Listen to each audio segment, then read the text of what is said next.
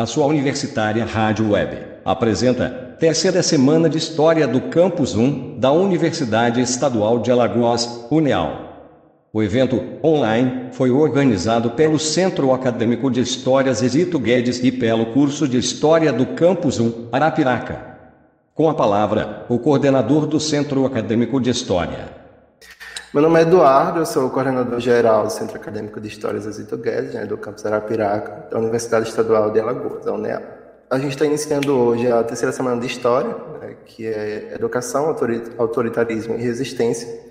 Eu espero que todos tirem aí um bom proveito desses momentos, né, dessas temáticas, que mesmo que sejam diversas, elas se conectam entre si, levando em consideração o nosso contexto social, tanto de os ataques à educação, à universidade, à profissão do professor, especificamente também a do professor de história. Após a minha fala, a gente vai ter a fala do nosso coordenador do curso, que é o professor Gladson Stélio, né? Após a fala dele, vai ter a fala do professor, que vai ser nosso mediador hoje, o professor Demi Barros, que irá apresentar a nossa conferencista convidada, né, que é a professora Laura de Castro, que ela é presidente da UMPUAP, né, UMPUA Amapá, também é professora da Unifap, né, que é a Universidade Federal do Amapá. Sem mais, espero que gostem do nosso evento, né, esses espaços, mesmo durante a pandemia, são de extrema importância para a nossa formação profissional, tanto como docentes né, e futuros professores aí de história, como agentes de mudança da nossa sociedade. Né? Já dizia Lenin, sem teoria revolucionária, não há movimento revolucionário. Agora eu gostaria de chamar aqui o professor Glasson Estélio, né, nosso coordenador, para apresentar e dar início ao nosso evento. Boa noite a todos e a todas. Sejam bem-vindos e bem-vindas à terceira semana do curso de História, que é fruto de um esforço muito grande. Já vemos aí há quase um ano pensando, idealizando e agora finalmente concretizando ah, esse nosso evento oficial, é, pensado e discutido pelo colegiado do curso de História. É uma vitória nossa que agora ele esteja se iniciando. Espero que todos aproveitem ao máximo possível nas condições em que é possível se fazer um evento ah, num período conturbado como esse de pandemia. Então é isso não vou me delongar, né? estamos num evento que é online, de internet, e a gente tem que aproveitar o tempo o máximo possível. Então, assim, primeiro, um agradecimento especial ao CA de História, ao Colegiado de História, aos professores, que é, em particular o professor Demi, a professora Janayara, que se enviaram muito é, na organização desse evento, e em especial também, do ponto de vista da parte técnica, o professor Francisco, e o professor Zé Carlos. E os demais também vão aqui contribuir dando suas palestras. E é claro, obviamente, né, o conjunto dos alunos que estarão aqui prestigiando mais esse evento organizado pela Universidade Estadual de Alagoas e pelo curso de História. É isso. Uma boa palestra a todos, um bom evento a todos. E eu passo então a palavra para o professor Demir, que é o, um dos coordenadores do evento, que vai mediar a palestra do dia de hoje. Boa noite, Aldemir. É Boa noite. Boa noite a todos e a todas. É, finalmente chegamos no momento tão esperado de, de, estar iniciando um evento pensado já há algum tempo, mesmo quando antes da pandemia a gente já tinha esse interesse em organizar esse evento e aí a pandemia veio e a gente reformulou para dar uma adequar o evento é, com a seleção de temáticas muito é, essas questões que estão acontecendo nesse momento. É, hoje nós vamos iniciar com a o evento com a conferência da professora é, Lara de Castro. É, o tema da palestra da, da conferência dela é História, Ensino, Pesquisa e Debate sobre a regulamentação da profissão de historiador, e recentemente a gente teve a publicação da lei, é a lei é, 14.038, agora de agosto de 2020, ela regulamenta a profissão de historiador e ela resultou de uma longa caminhada, assim, de uma busca que já vem há bastante tempo. É, são décadas de debates acadêmicos e principalmente de embates políticos, ora bem acalorados, né, ora silenciados, assim. houve avanços e recursos nesse processo todo, e, e agora, nesse momento, nessa conjuntura política, a gente está tendo a oportunidade de testemunhar, enfim, a sua publicação. E é, esse tema de abertura do evento ele já demonstra uma adequação do evento a essa, a, aos novos tempos. Né? É, certamente, é, a lei, é, que, sentimos que ela estava aguardando o momento ideal, assim, aguardando a melhor oportunidade, o momento certo para ser, é, para ser, ser colocada é, para a comunidade de uma forma geral. E eu acredito que ela vem no momento certo para engrossar o caldo, ainda mais de uma carga simbólica. É, se ela fosse aprovada em outro período, certamente ela não, tinha, não teria tanta importância simbólica quanto é, tem sido aprovada nesse momento. Então, certamente, é, essa lei, ela vem regulamentar a nossa profissão, né, algumas questões já surgem, assim, é, o historiador não era regulamentado. Bom, desde a minha época de graduação, lá nos anos 2000, que enquanto é, movimento quer fazer então, e a gente vai ter a oportunidade de, de historicizar um pouco a trajetória dessa lei aqui que eu falei aqui. Bom, ela surge é, no momento em que o tom legalista, ele utilizado nos argumentos em defesa da construção da memória, é, é, é importantíssimo. Né? Porque ela surge, ela surge num contexto de um discurso negacionista de todas as ordens, desde de ordens mais gerais, como debates sobre terraplanismo e tal, até é, os temas da história. É, o negacionismo ele vem avançando temas já consolidados no debate, é, já consolidados pela produção historiográfica. Destaca aqui o Holocausto, a, o golpe civil-militar de 1904, a escravidão, temas é, que passam por esse filtro negacionista aqui que eu não vou nem me, me alongar muito nele. Bom, e é um negacionismo que em determinado momento ele se traveste de revisionismo. É no sentido de, de voltar ao passado, né, que é necessário voltar ao passado, revi, é, é, é, revisitá-lo para escrever uma história verdadeira sem viés ideológico. Como se isso fosse possível e algo superado no debate historiográfico já há algum tempo. Né? É, e aí, nessa busca revisionista, é, é, é, há a pretensão de se construir uma, uma, memória da nação, destacando os verdadeiros heróis. É, é um, um, discurso muito recorrente nas redes sociais, nos espaços é, é, públicos. Logo, é, se tratando do passado, se tratando da memória, que é nosso objeto de estudo. Revisitar o passado é, coloca um, a necessidade de revisitar o passado, como isso não fosse algo próprio dos historiadores e das historiadoras, né? é como se, se esses pesquisadores eles já não, não fizessem para construírem suas, é, suas teses, defenderem suas ideias. Esse passado ele é constantemente revisitado no fazer historiográfico. Bem, é, hoje nós temos uma lei, uma lei e uma lei que nos convida a, a fazer um novo debate. Tá? É uma lei que precisa ser apropriada, né? nós, vereadores, apropriada para refletir, inclusive para repensar o tipo de formação. Lembrando que ainda estamos sentindo os efeitos da reforma do ensino médio, né, da necessidade de adequação, em virtude da discussão da NCP, é, enfim, a gente está num momento muito complicado, de transformação e essa lei, acredito que ela venha colocar um pouco o pé no chão, né, permitir que a gente coloque o pé no chão, ou mesmo né, acrescentar elementos é, pra, para o debate.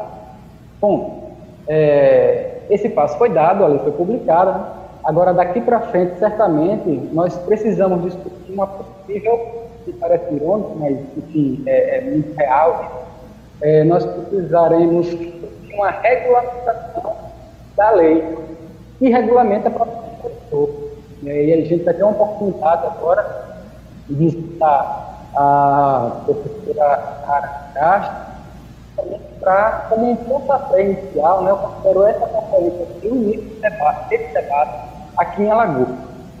Tá? A professora é, Lara de Castro, ela é, é graduanda, é graduada na Universidade Federal do Ceará. Ela tem um mestrado e doutorado em História Social na Universidade Federal da Bahia. Ela é presidenta da AMPU, seção Amapá, editora da revista Tempo Amazônico, ela também compõe o quadro é, de editores da revista Mundo do Trabalho. Fiquei muito feliz quando no evento, no último evento nacional da, da AMPU, é, vi, né, soube que ela recebeu a menção honrosa no prêmio Manuel Salgado de melhor tese, a sua tese Caçacos, Trabalhadores na Lida contra a Fome e a Degradação nas obra, Obras Públicas em tempos de seca, né, no Ceará de 1950. É, mas, para além desse currículo formal que, que a professora Lara nos apresenta, eu tenho a honra de ter sido seu colega de, de doutorado. É, eu tenho a honra de ter sido seu colega de doutorado, tenho muita admiração por ter reencontrado Lara nessa, nesse, nesse momento da missão honrosa, mas também e isso acredencia para credencia o seu lugar de fala nessa noite, é, de ter acompanhado o seu empenho na articulação política enquanto membro da AMPU, Amapá, no conjunto, naturalmente, ninguém faz nada só, né? Mas num conjunto de outros, outros colegas ampuanos, acho que fala assim, mas outros membros da AMPU, das outras regionais e, e, e AMPU nacional, que se empenhou nisso. Então, Lara, como uma, uma grande articuladora nesse momento para que a lei fosse aprovada. É, portanto, é, hoje nós teremos a oportunidade de ouvir relatos de uma experiência pessoal que acompanhou de perto esse processo, além, é claro, de, como toda boa historiadora, né, Lara, é, conhecermos a trajetória da lei que regulamenta a nossa profissão. É, antes de passar a palavra para Lara, eu queria trazer aqui uma citação e eu pesquei no, no, Instagram de Lara, no dia do historiador. Eu acho que é muito. É, a gente faz essas coisas. É, e eu acho que revela muito desse momento, viu, Lara? É, é vital historiador lutar contra a mentira. O historiador não pode inventar nada, e sim revelar o passado que controla o presente às ocultas. É uma, é uma citação de Érica Rubensbaum. Então, é, com a palavra, a professora a doutora Lara de Castro. É, boa noite a todas e a todos.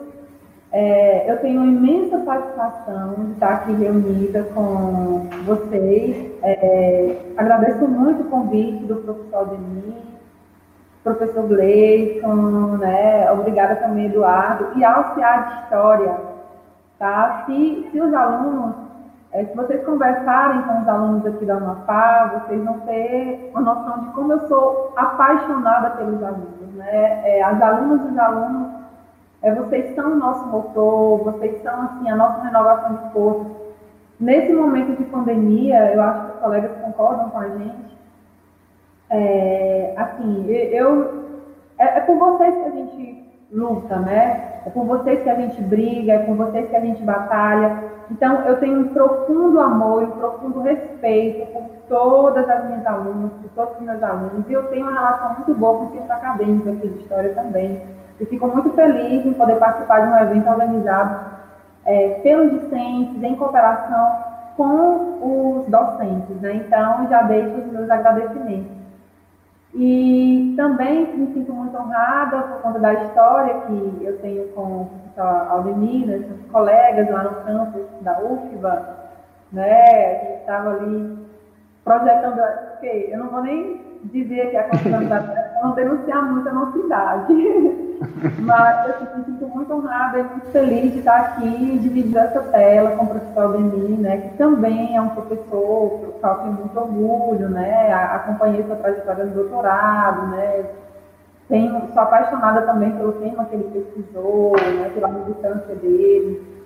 Então, a, agradeço o convite e me sinto muito honrada, além de você ser um colega no ano, né, um colega também ali dos tempos da, da nossa vida na pós-graduação. E aí, assim, o professor Aldemir estava falando é, sobre o impacto da regulamentação dentro de um contexto é, de autoritarismo, né, de autoritarismo, de negacionismo, de opressão, o quanto foi simbólico, o quanto foi importante para a gente conseguir aprovar exatamente nesse momento, né?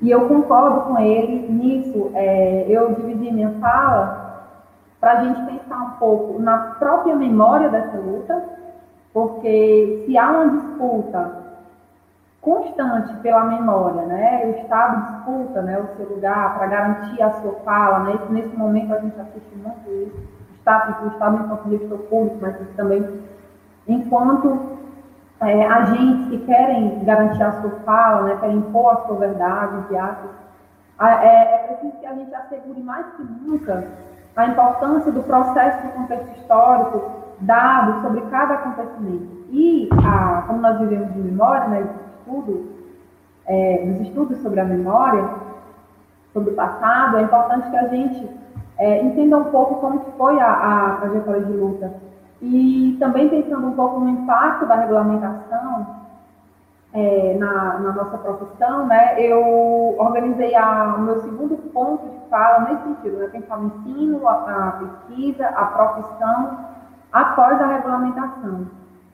E eu fiquei muito impactada também, hoje eu resolvi é, viajar um pouco pela internet e olhar a repercussão da regulamentação da nossa profissão no, na internet, né, no mundo virtual. E eu fiquei surpreendida com a quantidade de notícias que foram disparadas logo que nós alcançamos essa vitória.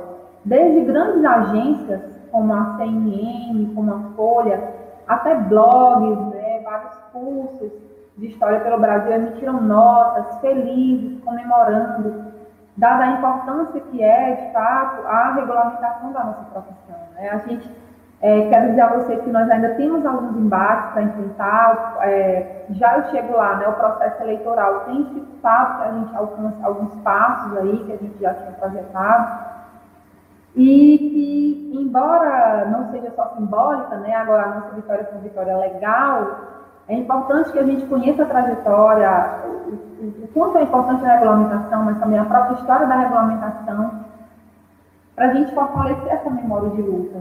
E aí um dado para vocês que são de história muito importante é que o primeiro projeto de lei, lá em 68, que visava regulamentar a profissão de historiador, foi um projeto organizado por um parlamentar por iniciativa de um pedido da UNE, União Nacional de Estudantes. Então, partiu, na verdade, da UNE a primeira articulação no sentido de organizar a regulamentação, a, a legalização né, da regulamentação da profissão de historiador. Então, o primeiro projeto de lei foi em 68, mas em função de todo o complexo, né, de todo o contexto político altamente complexo, daquele momento, o projeto foi imediatamente engavetado. E aí, assim, sequer chegou à primeira comissão, né? Que quando, quando um projeto, ele é, quando ele é, quando ele chega na Câmara ou chega no Senado, a partir do pedido de organização parlamentar, ele passa por várias comissões, né? No caso desse projeto, ele parou antes que ele fosse para qualquer comissão, mas muito dado o contexto do momento. E aí, somente em 1983, quase 20 anos depois, né, mais precisamente uns 15 anos, uns 15 anos depois, é que ocorreu a retomada da discussão sobre a regulamentação da profissão de historiador a partir de um novo projeto que foi submetido na Câmara. E aí voltou a ser apresentado esse projeto, foi como festa, e foi novamente, tramitou durante algum tempo, mas foi novamente engavetado ali na, nas proximidades da promulgação da Constituição de 88, né, eles entenderam que quase que os projetos que estavam tramitando naquele momento eram projetos que precisavam ser revisados, então ele foi engavetado. E só em 89 é que a gente teve novamente um projeto a ser submetido. Então, é, na década de 90, é um tanto impossível e seria um, é, a gente perderia um pouco de tempo se a gente fosse falar da quantidade de projetos que foram submetidos, né, de, entre os anos, entre o início dos anos 90 até 2009, que foi o projeto do senador Paulo Paim, que é o projeto que deu né, a legalidade e a regulamentação agora. Mas foram inúmeros projetos, né? E em alguns momentos, vários projetos tramitavam ao mesmo tempo na Câmara. Ao mesmo tempo na Câmara. Então, é, o, o que aconteceu é que ocorreu uma certa desarticulação em alguns momentos. Né? Os parlamentares não conversavam entre si, mas também é, as nossas agências, né, num determinado momento, não tinham tanta proximidade com o parlamento, e acabou que a gente perdeu algumas oportunidades, alguns projetos foram engavetados, porque assim, é, quando acaba o mandato de um deputado, se não, ou um senador, se alguém não recuperar toda aquela documentação, todo aquele projeto, ele é engavetado e ele perde, né? ele deixa de tramitar dentro das instâncias que ele precisa tramitar para ser aprovado. Então, um desafio, por exemplo, dos, dos gestores da, Unifa, da Ampul, né? como o Rodrigo Passo, como o Benito, foi exatamente não deixar o projeto do Paim morrer. Né? E porque mesmo que ele que o país tenha sido reconduzido né, pelo processo eleitoral, era preciso que uma militância se aproximasse para recuperar o projeto, pedir para seja engavetado e voltar a tramitar novamente a cada mandato do senador. É, no, no, em 2009, né, a gente teve finalmente, finalmente, submetido à aprovação no Senado do projeto Paulo Paim. E mal Paulo Paim, né, desculpe o modo coloquial, mas logo que ele submeteu a aprovação, né, logo que ele pensou o projeto submeteu a aprovação, o projeto foi aprovado sem nenhum destaque, é importante que se diga, e foi para a Câmara. Então nós tivemos uma vitória muito rápida no Senado. Só que ao chegar na Câmara, é, em função da, das críticas que eram elaboradas por alguns parlamentares, mas também por algumas agências científicas, né? importante que se diga que a gente teve durante algum momento embates muito sérios com a SBPC. É, em função disso, foi preciso que o projeto fosse readequado. E aí, é, foi quando, em 2015, ele arrastou-se de 2009 até 2015, e em 2015 foi pensado o substitutivo, e esse substitutivo foi exatamente o texto que foi aprovado agora em 2020, né, em fevereiro, porque ele teve que voltar para o Senado. Ele foi aprovado na Câmara, o substitutivo, e aí ele teve que voltar para o Senado. E aí vocês devem me perguntar, mas professora, entre 2009 e 2020, 10 anos, porque tanto tempo que ele já foi aprovado de imediato no Senado. Né? Primeiro que tinha essa questão do, da discussão com outras entidades científicas, dentro do próprio parlamento nós encontramos resistência em diversos momentos, né? foi um processo bastante desgastante. E também porque, principalmente depois que foi aprovado na Câmara, entre 2015 e 2020, é, os presidentes, né, as diretorias anteriores, elas sempre observavam muito a questão de ser ou não o momento adequado e propício para conseguir aprovar no Senado, porque se a gente se fosse aprovado no Senado, ia ter que voltar para a estaca zero, ia ter que recomeçar. Então, não foi, eh, não entrou, não foi pautado no Senado para aprovação de 2015 e 2020, porque havia necessidade de esperar o momento mais oportuno. E aí, vejam o tamanho da ironia. E não só o tamanho da ironia, o tamanho da coragem. Né? Da, eu tenho que elogiar muito a, a direção atual da ANCU, porque foi uma atitude de muita coragem. É, se antes não havia um contexto tão propício, no governo Bolsonaro, era um contexto completamente é, perigoso para que a gente pudesse transitar e conseguir essa aprovação. Porém, a gente decidiu, né, a gente entendeu que já tinha muito tempo, e além de já ter muito tempo, existia uma, uma, um alinhamento de fatores políticos importantes que a gente podia usar é, para tentar aprovação no Senado. E aí, na, numa reunião no final de 2019, novembro de 2019, uma reunião que para mim é histórica, e eu faço questão de contar esses bastidores para vocês, as presidências e as direções das ANPUs estaduais se reuniram com a direção da ANPU nacional para a gente decidir como conselho se nós levaríamos ou não o projeto ao pleito.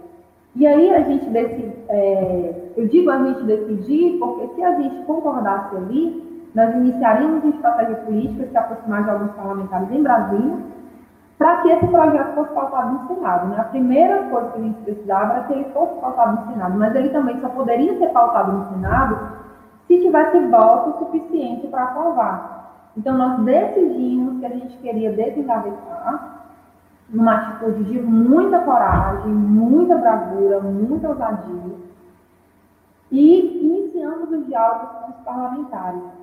Como aqui no Amapá é, nós tínhamos, né, nós temos o líder da oposição no Senado, que é o senador Rodolfo Rodrigues, e o presidente do Senado, que é o Davi Alcolumbre, a gente, como conselho, decidiu que Adalberto Paz, que é professor daqui e é da, da direção nacional, e eu faríamos os primeiros contatos no sentido de ver, sentir o pulso, que foi inclusive o termo que foi usado pelo senador Rodolfo Rodrigues, sentir o pulso lá no Senado e ver se tinha ambiente para aprovação. Se tivesse ambiente para aprovação, a gente pedia para ser pautado. E aí foi assim que se deu, né? Logo no início, de, no início do ano, em janeiro, a gente começou as conversas. É, foi feita uma análise, né? O Senado fez, alguns senadores fizeram uma análise, muito ali organizado pela oposição, que tinha, tem Randolfo como a, senador como a liderança principal. E eles perceberam que a gente tinha um, um cenário positivo. E tem muitos bastidores que eu vou amar um dia poder falar, porque tem bastidores super interessantes desse momento final dessa trajetória. Mas, assim, cada reunião de líderes, eles têm reunião de líderes, os deputados e senadores, semanalmente, né? Cada reunião de líderes era sempre decisiva para a gente, sempre a gente ficava muito ansioso. Então, numa reunião de líderes eles entenderam né, que tinha um cenário positivo para aprovação, foi aprovado no Senado em 18 de fevereiro por unanimidade, né, o que significa que a gente não teve nenhuma recusa, porém, como vocês sabem, no fim do prazo regulamentar, nós tivemos o veto do presidente Bolsonaro, que, de certa forma, por um lado, a gente já esperava, embora o projeto estivesse muito bem amarrado, não deixasse espaço para veto, ele vetou e não só vetou, como vetou integralmente. Isso foi. É, isso nos deixou muito impactados, mas ao mesmo tempo, todas as ANCUs, de todas as regionais, de um modo geral, começaram uma batalha de muita bravura para alcançar a, maior, a maioria dos parlamentares possíveis e imagináveis, tanto na Câmara como no Senado. E aí eram tabelas e mais tabelas, reunião com os líderes, aproximação é, com, com esses parlamentares dentro do Senado, dentro, do, dentro da própria, dentro da Câmara também. A Câmara ela foi um pouco mais difícil para a gente ganhar. A gente teve que, a gente tinha uma decisão muito difícil a ser tomada, porque nós sabíamos que estaríamos passíveis de muitas críticas se a gente fizesse isso. Mas a gente teve que, em diversos momentos, né, ter um bom relacionamento uma boa negociação com a direita, e nós tivemos que ter essa boa negociação com a direita, então líderes da direita também tiveram uma contribuição na derrubada desse veto. Então, quem tiver uma curiosidade, quiser assistir a sessão da Câmara que aprovou vai ver que a ANCU foi mencionada não só por parlamentares da esquerda, mas por parlamentares da direita, que nós fizemos, é, e eu muito particularmente fiz muitas ligações e, e negociei com lideranças de partidos da direita, porque nós percebemos que a esquerda era insuficiente para a gente conseguir a derrubada do veto, que naquele momento era muito importante. É, eu vou, é, eu queria que vocês conhecessem um pouco da trajetória da luta. É, eu espero que em outro momento a gente consiga é, conversar mesmo, ter um bate-papo maior sobre esses bastidores, que são bastidores bastante interessantes. É, foi um aprendizado, foi uma experiência muito importante para a gente, de modo geral. Mas eu queria avançar um pouquinho, porque eu sei que é muito importante e é tema do encontro de vocês, sobre a questão da pesquisa, do ensino e da profissão de historiador após a regulamentação. O que mudou de fato, né? Então, é, a primeira coisa que a gente tem que entender é quem, quem será considerado historiador, né? Quem vai ter o direito é, de exercer livremente a profissão chamar de historiador. Então, é, eu, vou, eu não estou com essas anotações aqui, então se eu não lembrar de alguma, eu vou abrir aqui o PDF. É, eu não sei se dá para transmitir o PDF. Mas, assim, é, os portadores de diploma, obviamente, de curso superior na área de História, os portadores de diplomas de pós-graduação aqui do país, na área de História também, mestrado e doutorado, e também, que é o... e fora do país, né, os que conseguirem, os que fizerem pós-graduação, né, mestrado fora do país, e aí a parte mais polêmica da lei, são as pessoas que praticam o ofício do historiador há cinco anos. Elas também terão o direito de ter o registro profissional. E aí, o que que, o que, que muda em relação à questão da profissão, né?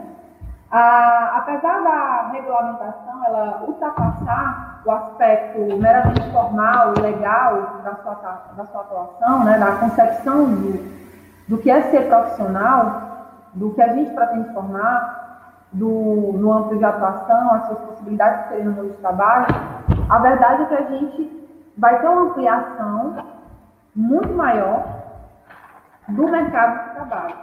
Não a partir simplesmente da criação de uma reserva, mas o aumento de oportunidades de emprego, por exemplo, na fonte de concurso. O, o, arquivos, é, bibliotecas, setores públicos, secretarias, órgãos de patrimônio, eles não tinham a cobrança de manter em seu quadro historiadores, é, pessoas com cargo de historiador.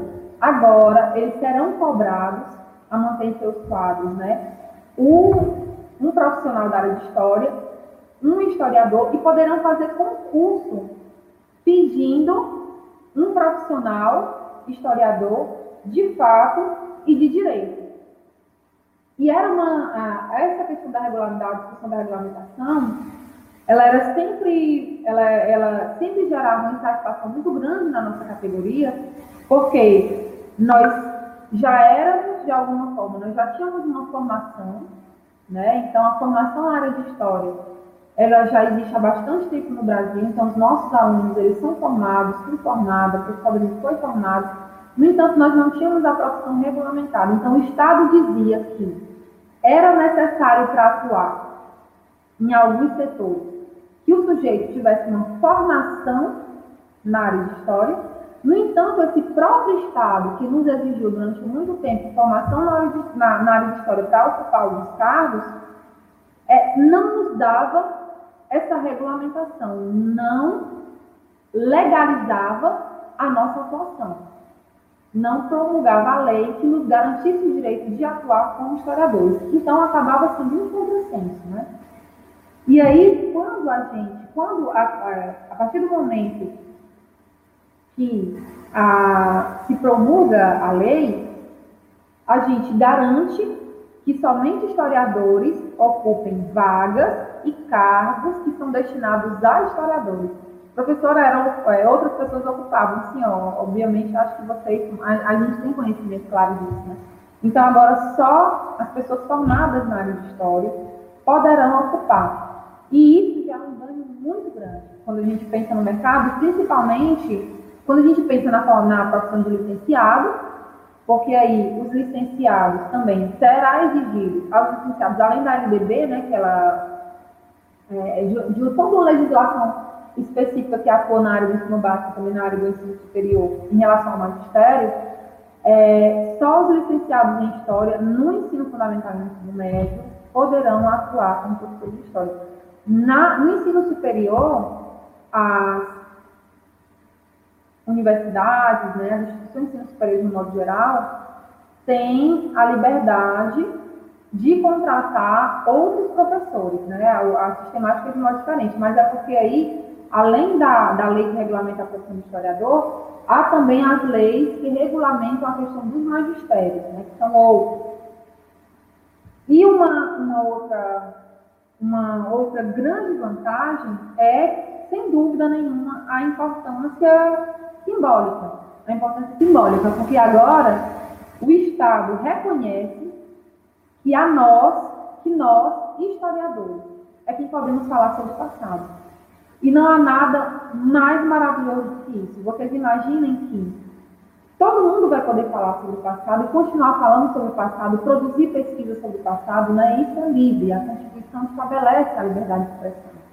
Mas agora o Estado disse e reconheceu que nós somos os profissionais da área de história. Então, hoje, é, a gente bate no peito com muito mais alegria e se reconhece como profissional e diz que nós podemos, né, nós estamos habilitados, de fato e de direito, a falar sobre o passado. Então, tem essa importância do mercado, e eu vou deixar aberto para as questões, né? E tem também uma grande carga de importância simbólica. Como o evento também fala de ensino e pesquisa, então a, a ensino e pesquisa tem uma relação umbilical, né? São duas facetas super importantes da profissão do historiador. E a gente tem que debater isso não só dentro do mercado de trabalho, mas dentro da questão curricular. Eu chamo a atenção para um desafio que nós teremos que enfrentar nos próximos anos, que é o desafio curricular. É, o currículo, à medida em que se abriu um amplo leque de possibilidades porque antes os profissionais da área de história tinham um leque, um bom leque de possibilidades para atuar na área do ensino, né? licenciados, mas a verdade é que os bacharéis, ou mesmo os licenciados, não encontravam tanto espaço de trabalho como profissionais da área de pesquisa, em arquivos, bibliotecas, é, instituições governamentais da área do patrimônio, entre outros espaços. E agora nós vamos criar, é, a partir da promulgação dessa lei, espaços vão ser destinados para os historiadores e haverá como condição para ocupar espaço a necessidade de uma de você ser historiador de fato, né? Então, os cursos de história, de alguma forma, terão que rever os seus currículos ou pensar numa, em outras formas de desenvolver atividades complementares na área de pesquisa. Nosso, os nossos currículos são currículos que, obviamente, os currículos de licenciatura, principalmente, né? Pensam bastante em ensino, mas nós temos ainda poucas disciplinas que pensam a metodologia da pesquisa em história, é, estágio em pesquisa, poucos currículos de licenciatura pensam a pesquisa como um fator de formação importante para esse sujeito. Porque a gente acabava passando muito na licenciatura. Agora o mercado nos exigirá que não só o bacharel da área de história tenha aptidão e habilidade para a pesquisa histórica. Né? O licenciado, e aí eu vejo a relação ensino e pesquisa de uma forma muito umbilical, né? mas o licenciado, ele precisará também se habilitar com mais propriedade, mais densidade e mais profundidade na área da pesquisa em história, porque haverão espaços no mercado de trabalho. E é importante que nós, enquanto docentes, em discussão com a comunidade acadêmica de uma forma geral, os discentes, a gestão, é, pense no currículo que seja um currículo que atenda também essas novas necessidades. Então, é, eu imagino que nos próximos anos, né, nós vamos inserir disciplinas da área de pesquisa, os cursos que têm licenciatura e bacharelado é, e tem uma grade complementar do bacharelado na licenciatura, não terão tanto problema, né? apesar das disciplinas não serem obrigatórias, pode haver estímulo. Mas há cursos que só são licenciatura. Aqui na Unipab, por exemplo, é só licenciatura de História. Então, haverá necessidade, nós só temos uma disciplina de metodologia de pesquisa. E aí, o trabalho de conclusão de curso, né, o TCC, trabalho final, que existe de algum modo que o sujeito enfrente os desafios dessa pesquisa. Mas a gente vai precisar, sim, enfrentar o desafio de pensar ou numa formação curricular que seja padronizada dentro da grade do currículo do aluno, ou em atividades complementares que sejam levadas bastante a sério e que pensem exatamente nesses novos espaços de trabalho que serão ofertados e que se apresentarão como novas possibilidades para esse aluno, para essa aluna dos cursos de História. Então, é, se nós temos um desafio político ainda de enfrentar a questão da regulação da regulamentação, que por hora, é, por conta do contexto eleitoral, né, nós estamos ainda um, é, andando a muitos passos de tartaruga, né, muito devagar, é, e a gente vai precisar enfrentar essa questão da regulamentação, a ANPOL vai tentar discutir uma forma de regular melhor essa regulamentação, estar tá presente nesse processo, até para poder dar todas as respostas que os profissionais da área de história precisam sobre os critérios, sobre documentação necessária, né, questões mais pragmáticas, mas mais, mais outras questões mais densas também. A gente também tem um outro desafio aí para o futuro, que é exatamente o desafio do ensino e da pesquisa em história para esse novo profissional. Né? Se antes a gente já pensava nessa relação com, com umbilical, um bom professor um bom pesquisador, e um bom pesquisador também, de alguma forma, é um bom professor, é, agora a gente vai ter que enfrentar ela de um modo, é, eu acho que muito mais urgente, né? num currículo que atenda a essas novas especificidades e esse mercado e essa reserva de vagas que será criada. Né? É isso que a gente espera. Né? Como, a gente, como a gente vai ter esse espaço de atuação, um espaço muito maior, e, e aí né, as atividades remuneradas da área de história, né, elas vão se ampliar, a gente também vai ter que enfrentar esse desafio curricular. É, e aí, é isso, eu vou deixar agora espaço para perguntas, eu imagino que vocês têm algumas dúvidas, né? Quero dizer que a regulamentação não impacta só a formação do licenciado, do bacharel, ela também impacta a formação do licenciado. E aí, quero terminar minha fala também, de dizer que foi maravilhoso a gente conseguir aprovar essa lei. E foi maravilhoso a gente aprovar essa lei dentro de um contexto tão autoritário, de tantos negacionismos, né, como o professor Aldemir estava falando logo no começo, de negacionismo, de revisionismo, de anti-intelectualismo. Então, vocês não imaginam assim, as situações de estresse, de ansiedade, que nós todos somos submetidos dentro desse contexto. Eu sei que vocês também ficaram muito ansiosos e muito ansiosas dentro desse processo, porque a gente sabia que ia ser muito difícil, muito difícil, mas foi muito gratificante. Foi muito gratificante. Vai, vai ficar assim marcado para sempre que a gente conseguiu uma vitória. E, e faça o seguinte, né? Coloquem regulamentação da profissão do historiador e vejam quantas notícias saíram em blogs pessoais, em grandes agências, é, sites de universidades sobre a questão da regulamentação, que aí me mostra o quanto isso é importante, o quanto isso é esperado, e principalmente num momento como esse, de alta disputa pela memória, de grande disputa pela verdade, né?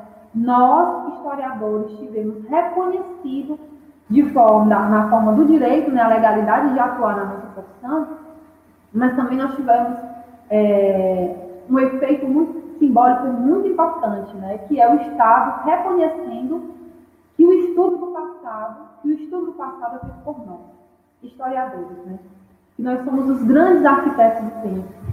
Então, é, eu vou deixar agora aberta para as questões.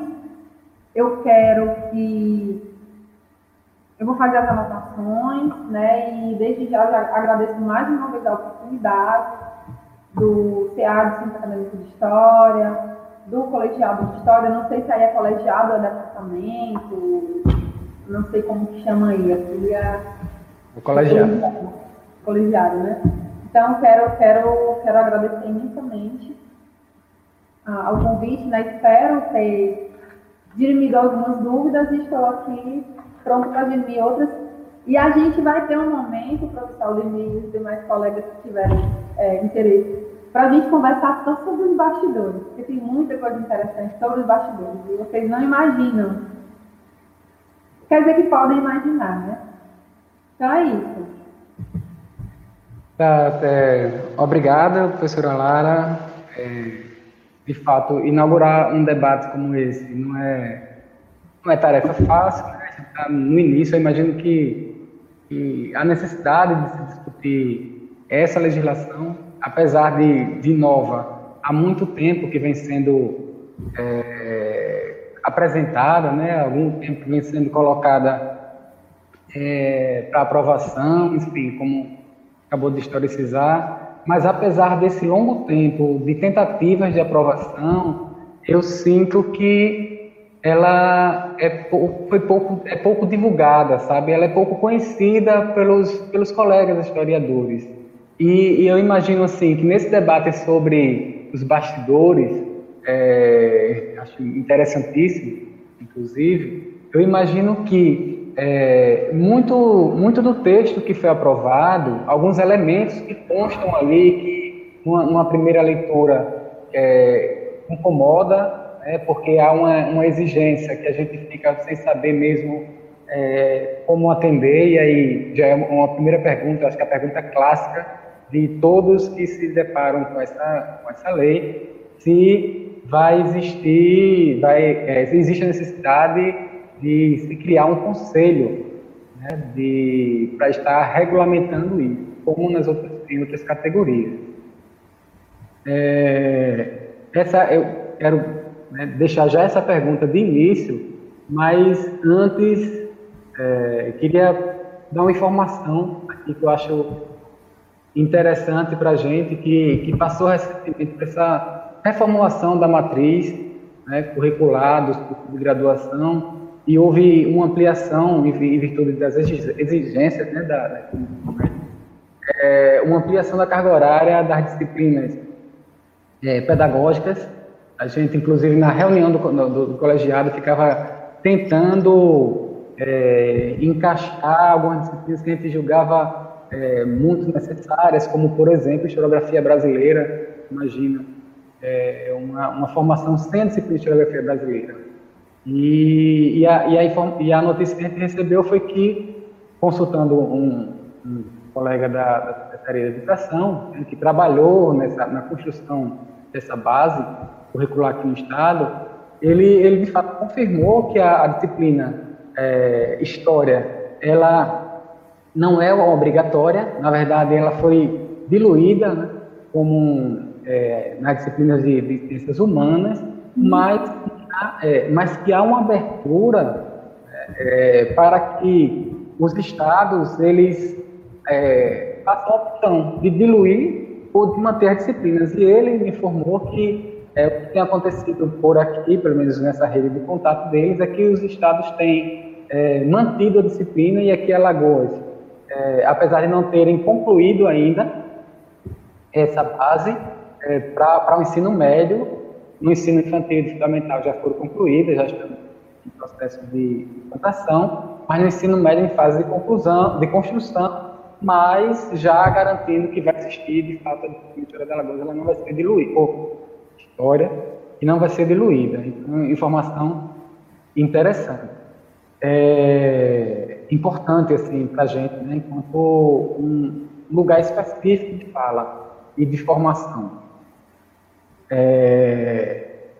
Bom, e eu, quando eu falo isso, porque pensando nessa necessidade da adequação, que é uma exigência da lei, é, essa, esse, esse trabalho da adequação da matriz, o aumento da carga horária parece que a lei ela vem numa contramão.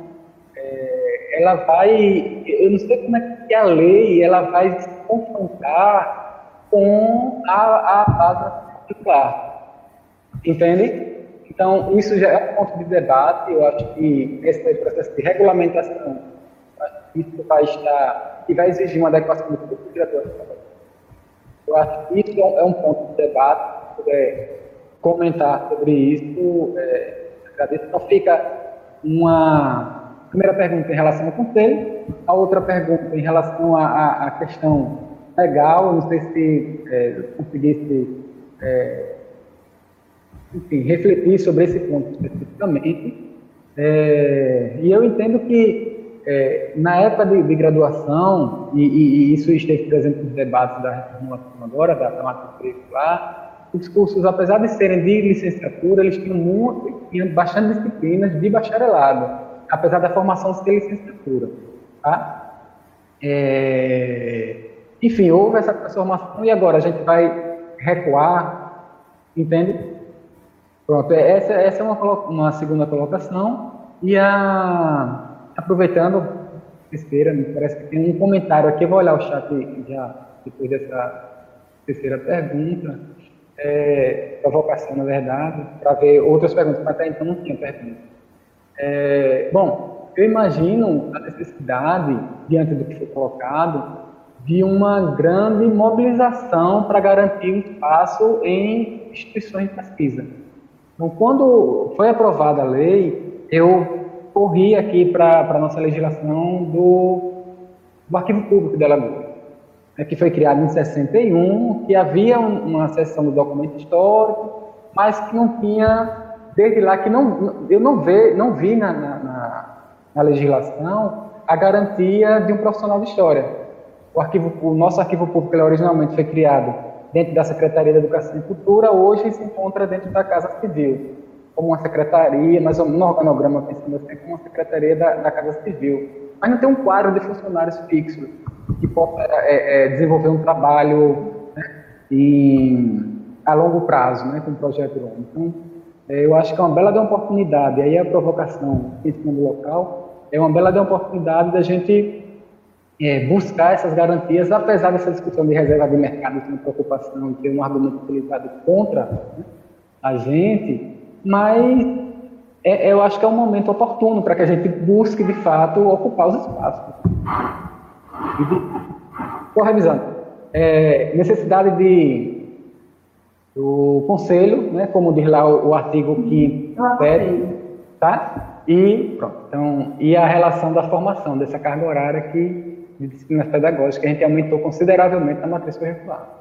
É. Então, eu vou, pra, eu vou começar da sua última pergunta, porque aí a gente consegue chegar na, na primeira, que é a questão do conselho, de uma forma mais adequada. Mas a questão curricular, como eu falei, vai ser um desafio. Ou a gente enfrenta a situação e amplia e o que vai impactar, inclusive, na nossa carga horária de trabalho, né? Isso vai demandar mais trabalho para a gente. Ou a gente transforma isso em atividade complementar é, e negocia com os alunos para que essas atividades, de alguma forma, sejam desempenhadas com mais seriedade. Mas haverá necessidade. Aqui na Unifap, nós também tivemos várias reuniões para debater e decidir sobre esse novo currículo, que exigia uma ampliação da carga horária pedagógica. Né? Em função disso, nós tivemos que retirar algumas disciplinas. É, nós, tínhamos, nós tínhamos até pensado em colocar duas disciplinas, que era pesquisa em história, é, que eram livres, nós teríamos duas metodologias de pesquisa em história, duas metodologias de pesquisa em história, duas disciplinas de estágio em pesquisa, e tivemos que tirar em função da, da quantidade de horas né, que já estavam lá enquadradas no nosso currículo. Mas a verdade é que nós, assim, nós não teremos como fugir desse debate. E, e assim, como, como você mesmo mencionou, professor, ao mesmo tempo que o Estado exige de nós, né, que a gente amplie uma carga horária é, pedagógica, ele aprova e promulga a lei, ainda bem, né, depois de tanto tempo de luta, mas que vai nos exigir também um outro desafio que é adequar o nosso currículo à área de pesquisa, porque observe, são atribuições dos historiadores de acordo com a nova lei, certo? O magistério da disciplina é uma atribuição. E eu considero uma atribuição importantíssima, né? Eu sou militante do ensino. Mas existem outras atribuições importantíssimas, olha. A organização de informações para publicações, isso de acordo com a lei, o artigo 4 exposições e eventos sobre o tema. A nós também é dado o direito de planejar, organizar, implantar e dirigir serviços de pesquisa histórica, por exemplo. Existem muito, muitas empresas hoje né, que é, precisam escavar determinado local e aí é, necessitam da presença de arqueólogos, mas também historiadores para dirigir alguns serviços de pesquisa. Se antes eles podiam contratar outros profissionais né, da área do patrimônio, hoje eles terão que manter seu quadro, historiadores também. Assessorar, organizar, implantar e dirigir serviços de documentação e informação histórica. Até agora eu já falei três. Organizar informações sobre publicação exposição e evento. Planejar, organizar, implantar e dirigir serviços de pesquisa histórica. Assessorar, organizar, implantar serviços de documentação e informação histórica assessoramento é, voltado à avaliação e seleção de documentos para fins de preservação, elaboração de parecer, relatório, plano, projeto, laudo, trabalho sobre temas históricos. E, e aí, assim, além do magistério, que é um ponto da atribuição do historiador nessa lei, nós ainda temos mais cinco pontos. E são cinco pontos que exigem que as nossas alunas e os nossos alunos tenham uma formação específica na área da pesquisa em história. Que não seja só um momento da redação do TCC em relação com o seu orientador, né? que ele não aprenda só nesse momento. Né? Nós teremos sim que enfrentar esse problema da inclusão de novas disciplinas para habilitá-los e formá-los com densidade e profundidade. Né? É, acho que pela quantidade de itens que eu mencionei, não resta dúvida da importância disso. E aí, por quê? Né, o artigo 6 diz que as entidades que prestam serviços em história manterão em seu quadro de pessoal ou em regime de contrato historiadores legalmente habilitados. Gente, agora é lei. Então, as entidades que prestam serviço na área de história terão de manter historiadores legalmente habilitados dentro dos seus quadros. Então, nós temos que dar conta dessa formação. E aí, respondendo à questão do Aldemir, porque nós chegamos nela, o artigo 7 diz que o exercício da profissão de historiador requer prévio registro perante a autoridade trabalhista competente. Como na lei não existe menção nenhuma à criação de conselho, não haverá necessidade da criação de conselho. Então, se mesmo que alguém da noite para o dia resolva, não, vamos criar aqui um conselho na área de história para poder regular isso aí.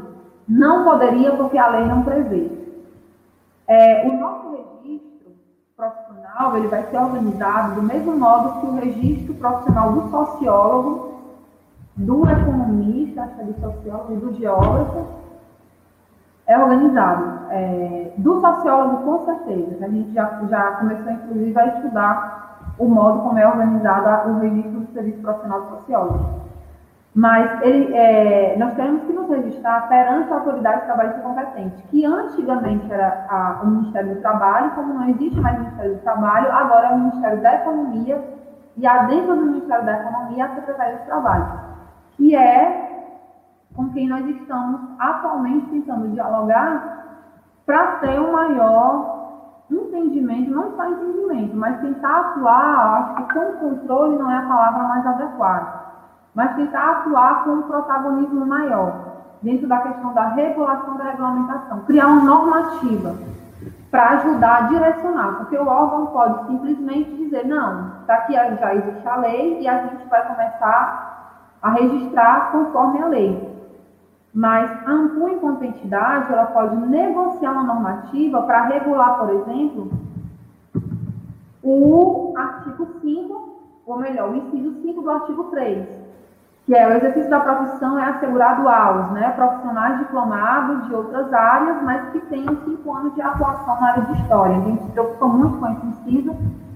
E aí a nossa ideia é conseguir dialogar de uma forma que a gente consiga criar e estabelecer uma normativa interna para regulamentar esse processo do registro profissional da historiadora e do historiador. Se tiverem, se tiverem mais alguma questão. Oi, ah, tem uma outra aqui, né, que foi perguntado se ocorreu algum tipo de resistência para que formados na área de história, é, entre os formados na área de história, a inclusão de pós-graduados daqueles que exercem por cinco anos. Teve sim. Na verdade, esse, esse, esse, inciso, esse inciso 5, né, ele foi rejeitado até pela nossa associação, pela ANCO, não concordava. Mas foi um modo que nós encontramos de fazer um ajuste que a Câmara achou necessário para que fosse aprovada a lei. Sem esse ajuste, não havia, a, a Câmara iria reprovar a gente voltaria para a estaca zero e, de qualquer forma, enquanto não ocorresse uma confluência, um alinhamento de forças diferentes, a gente não ia conseguir aprovar exatamente como a gente queria, como a gente acreditava que era importante, que era sem esse destaque dos cinco anos, dos profissionais que não são habilitados por cinco anos. É, mas a gente está trabalhando no sentido de pensar numa normativa que regule melhor isso aí. Tá, é, Lara, chegaram algumas perguntas também aqui, algumas curiosidades, na verdade, que faz parte do processo. Eu acho importante deixar registrado aqui. É, fique sabendo que é, tá, esse evento está sendo transmitido também pela Rádio Web, é uma rádio que nós temos. Que legal, não sabia.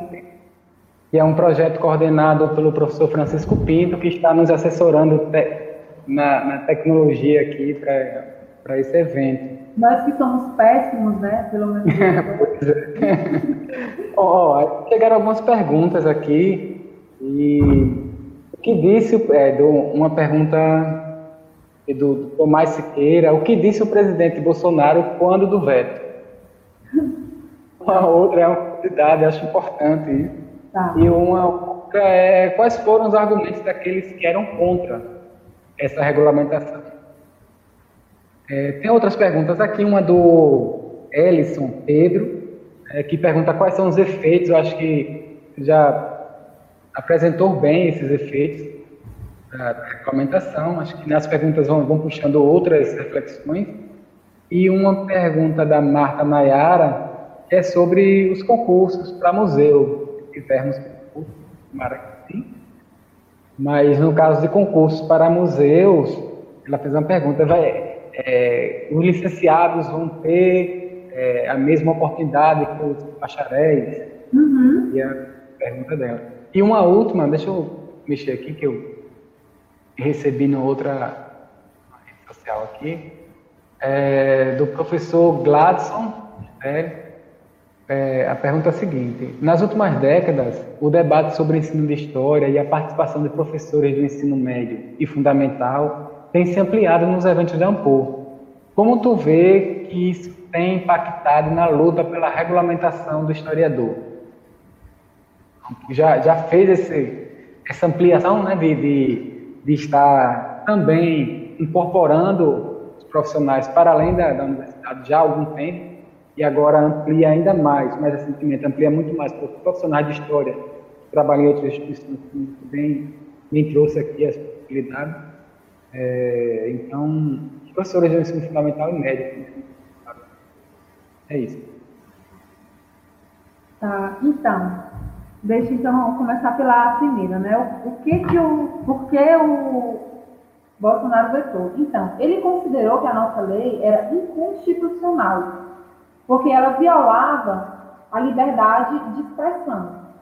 Né? Ele dizia que no momento que fosse regulamentado, os historiadores iam acreditar que só eles ou melhor, em acreditar não, só os historiadores poderiam falar sobre o passado. E, na verdade, existe um, um nesse veto, né, existe um, uma proposital censura à nossa fala, né?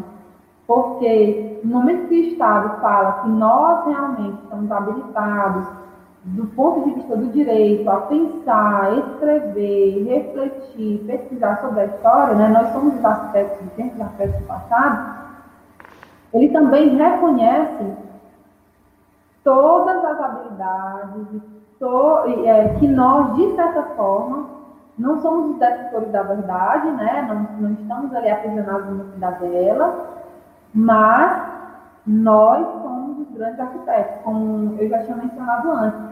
Então, isso vai muito de encontro a tudo que ele prega, tudo que o governo dele prega, que é o revisionismo, o negacionismo, o o Estado querendo ditar a verdade dele sobre uma verdade social, uma verdade construída historicamente, pensada por historiadores e por outros agentes e pesquisadores da área humana.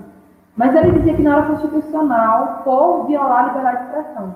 No entanto, foi muito fácil para a gente derrubar esse argumento dele, porque o trabalho que nós fizemos enquanto instituição, é, nós consultamos alguns juristas, elaboramos um documento e esse documento foi o documento que nos deu base para dialogar com as lideranças de partido, desde a liderança dos democratas até a liderança dos partidos de esquerda, como o PT, como o PSOL. Porque eles pediam também um documento para tentar convencer as suas bancadas, né? Por que o veto deveria ser derrubado. Então, teve a parte toda a negociação política que foi feita na base do talento, do sorriso da simpatia, teve, né? Mas teve muito estudo, inclusive com amparo jurídico. E o amparo jurídico, a partir do estudo da nossa lei, provou que a nossa lei não violava a liberdade de expressão à medida que todas as pessoas continuariam com o direito de falar e escrever sobre o passado só não seriam contratados para escrever e falar sobre o passado. E aí é completamente diferente. Você pode falar o que você quiser, mas historiadores somos nós. E agora, e agora eu, eu, eu até me regozijo um pouco ao falar disso, né? Fale o que quiser, mas eu sou historiadora e agora de direito. Então, vamos falar é, com todo o perdão da palavra Vão por aí, bolsonaristas, falar as besteiras que vocês quiserem, né? mas nós somos historiadores e agora o Estado reconhece que nós temos a habilidade para falar sobre o passado. É, a, o principal argumento que foi utilizado para não aprovação da lei durante um bom tempo foi a criação, a ideia da criação da reserva de mercado, como o Aldemir já tinha falado, né? Porque achavam que era simplesmente por criar uma reserva de mercado que era prejudicial. Ainda que outras profissões que têm suas leis, né, que são regulamentadas por meio de lei, tenham criação de reserva de mercado e ninguém nunca se debateu em torno disso. Né? Existem profissões aí com altas e grandes é, reservas de mercado, né? que pensam, os conselhos se organizam se articulam para manter, inclusive, a reserva de mercado. Mas é, a gente também conseguiu provar que não era é, não era o objetivo da lei.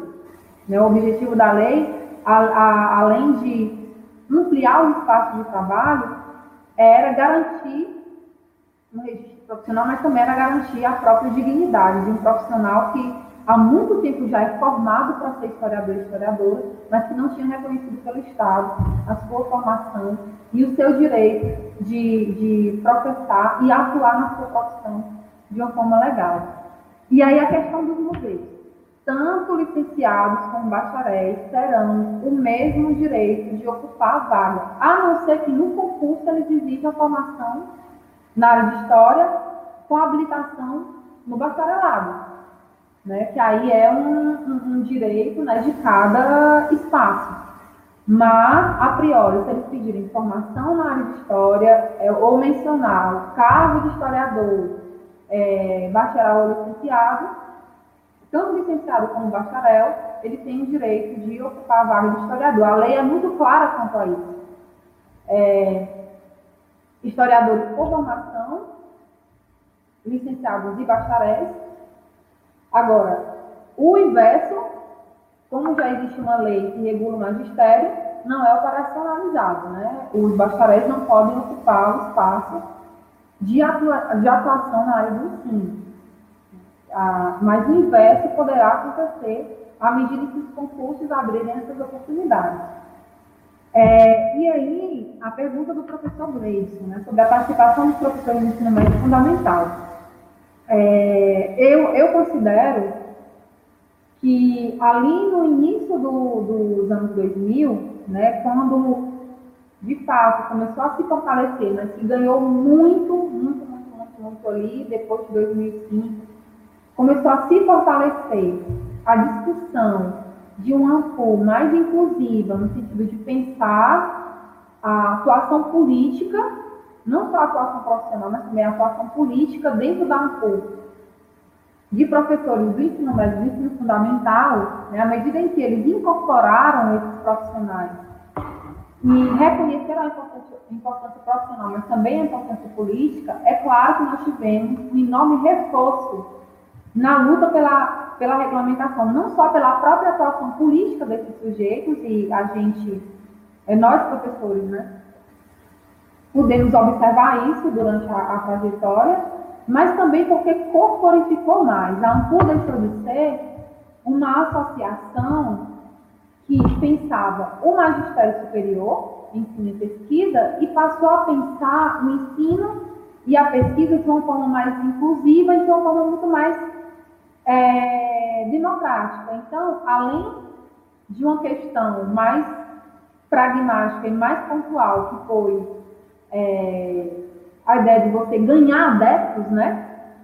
Você, a gente ter multiplicado o número de membros quando a, quando a ANCO se abriu para pensar a participação desses professores de ensino fundamental, também tem outra questão que a própria sociedade observou a Associação Nacional de História como uma associação muito mais completa, complexa